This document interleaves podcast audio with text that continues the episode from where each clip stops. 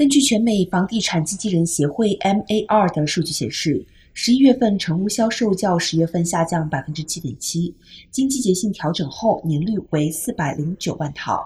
这一数据低于分析师此前预计的四百一十七万套，降幅也比通常的月度降幅大得多。十一月的数字基于成交量，因此合同很可能是在九月和十月签署的，当时的抵押贷款利率在下降前达到峰值。现在的利率比十月底低了约一个百分点，但仍比今年年初高出两倍多。